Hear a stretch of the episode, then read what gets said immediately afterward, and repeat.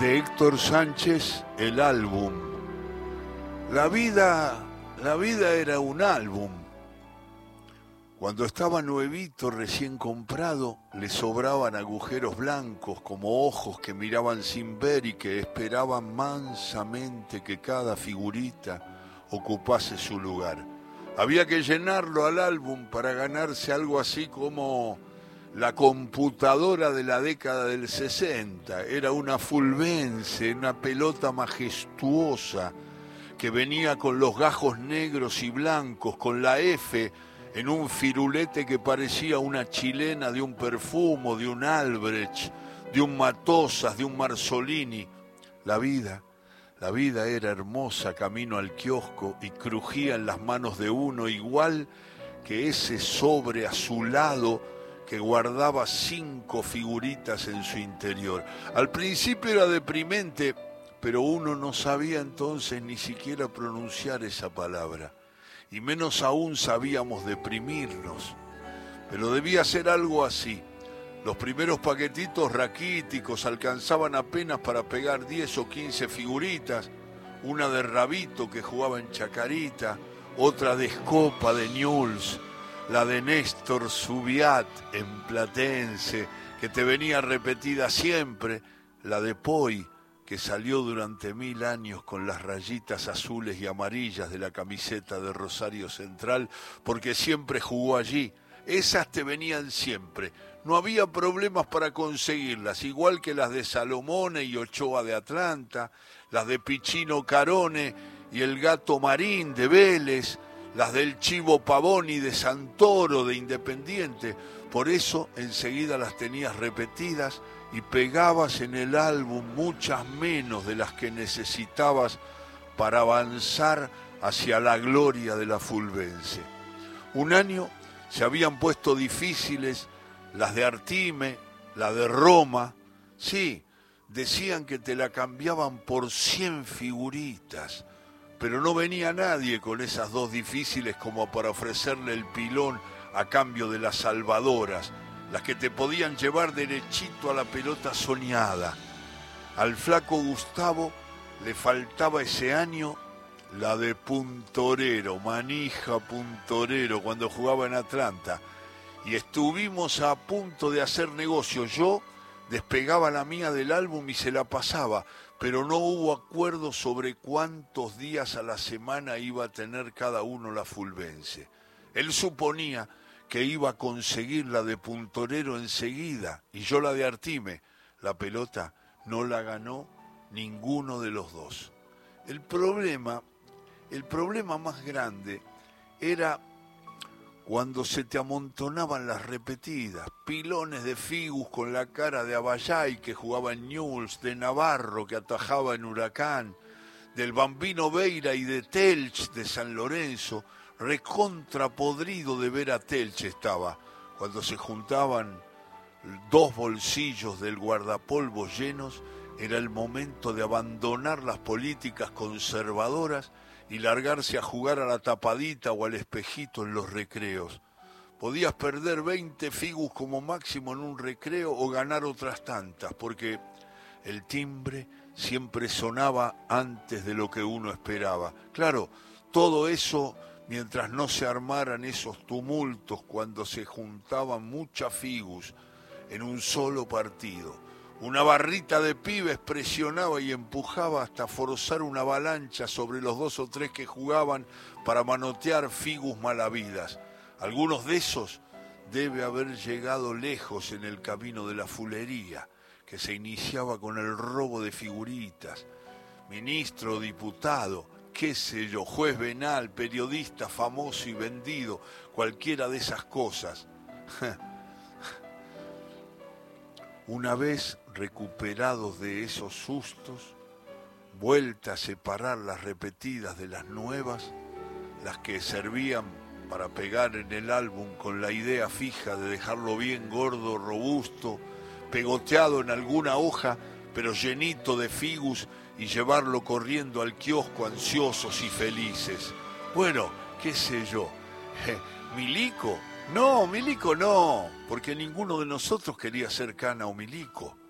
Pero resulta que pasaban un par de meses y las figuritas se iban poniendo viejas, ajadas y sucias de tanto manosearlas, hasta parecer redondelitos de cartón gris cortados en una tarde de lluvia, míseros papelitos por los que nunca te podían dar una pelota de las de verdad.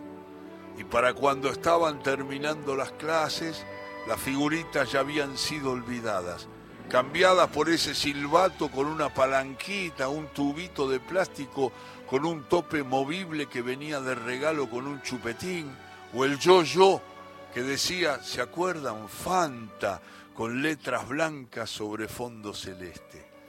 Las monedas que juntabas en campañas extraordinarias cuando venían visitas o en furibundas arremetidas al monedero escuálido de tu vieja, especialmente flaco cuando ya eran como las ocho de la noche y las compras de última hora, pan, queso para rayar, espirales, lo habían vaciado. Bueno, esas monedas se empezaban a guardar para otros fines, los petardos, los rompeportones, los triangulitos que el kiosco ya vendía desde noviembre. Nadie había ganado la Fulvense ese año, pero todos sabíamos que en el siguiente saldrían nuevas figuritas, con los jugadores nuevos de cada equipo y tal vez con otro formato, hasta que al año siguiente volvían y empezaba el ritual de nuevo, uno que hacía correr el pilón de figuritas con maestría y velocidad majestuosas, mientras el que miraba tenía que receptar y concretar los negocios a la velocidad del rayo.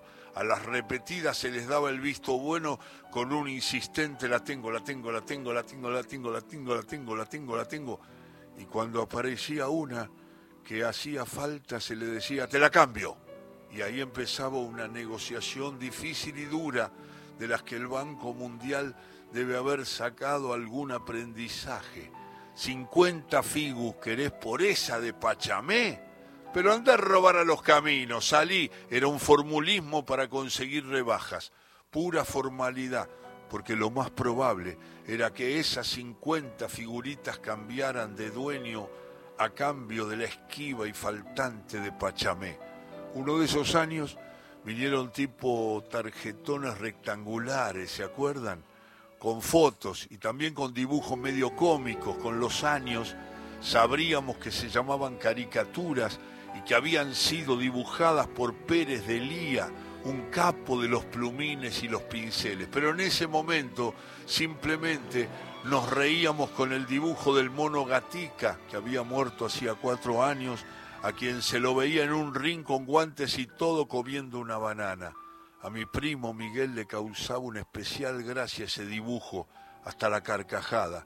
En una de esas tandas venían también artistas. Me acuerdo de Pichuco, a quien en mi casa se lo llamaba familiarmente el gordo Troilo. Y también de unos tipos que trabajaban en la tele, que conducían programas que duraban ocho horas los sábados y domingos, esos en donde cantaba Rafael, buscaban un premio escondido en un árbol o le hacían preguntas a un jugador de boca sentado en una silla con la gente mirando la nuca de ese jugador, o mostraban el casamiento de Palito Ortega con Evangelina Salazar, los sábados circulares de Mancera, eh, para nosotros era Jacinta Pichimaguida, Evangelina Salazar, la maestra de los jueves a la noche por la tele. Coire, Brizuela Méndez, Pipo Mancera se llamaban esos tipos, los conductores de esos programas largos que salían un año en la Figus, pero casi no nos interesaban esas de los artistas. Sacaban, cuando abrías el paquete nuevo, ese del kiosquero, que sacaba de una cajita que estaba arriba de la golosinera, buscaban otra cosa. Jugadores buscaban. Te latía el corazón más rápido como cuando tu viejo te llevaba a la cancha y bajabas del colectivo y caminabas dos o tres cuadras y empezabas a escuchar ese rumor, esos gritos que al oírse todos juntos parecían un trueno. A veces te daba un poco de miedo si había mucha gente, pero también unas ganas tremendas de entrar de una vez y buscar el lugarcito en la tribuna, mirar el verde de la cancha que solo se ve así en la cancha, iluminado por el sol y los colores de las banderas detrás de los arcos. Así te pasaba cuando abrías el paquete de Figus y esperabas que te viniera la difícil, la de Amadeo Carrizo, la de Artime, la del Coco Basile, que un año no la conseguía nadie. Después, mucho después, me pareció que era como orejear las cartas en el truco cuando aparecen las rayitas de la espada al borde de dos barajas y tapás la tercera para correrla suavemente deslizando los dedos y esperando que asome la puntita brava del ancho o la sonrisa de los siete dibujos celestes cruzados para atacar o aunque sea para buscar roña por un ratito. Aquellas figuritas, las de antes, las que te prometían una pelota número 5 como premio, la fulvense que hacía brillar los ojos al mirar la contratapa del álbum, no eran cartas para taúres, apenas eran un mazo de fantasía que te permitía tener a todo tu equipo en tus manos, formarlo mientras lo pegabas cada uno en su círculo, mirarlo agradecidamente cuando ganaba. Y también te podías enojar, pelearte, agarrarte unas calenturas de esas que un futbolero conoce bien porque son parte de su piel y de su salud. Podías, por ejemplo, mirar con no poco rencor la cara del jugador que había clavado un doloroso gol en el medio de tu corazón abierto, de tu dolor de pibe crédulo, de la orgullosa camiseta de tu equipo, regalo de reyes, puesta sobre una piel todavía virgen mientras te sentabas en la cama para mirar el álbum en silencio. Ese mismo álbum que siguió estando en un rincón de la pieza, en el fondo del placar o en el techo del ropero cuando ya, cuando ya no juntábamos figuritas y las primeras novias te enloquecían la sangre.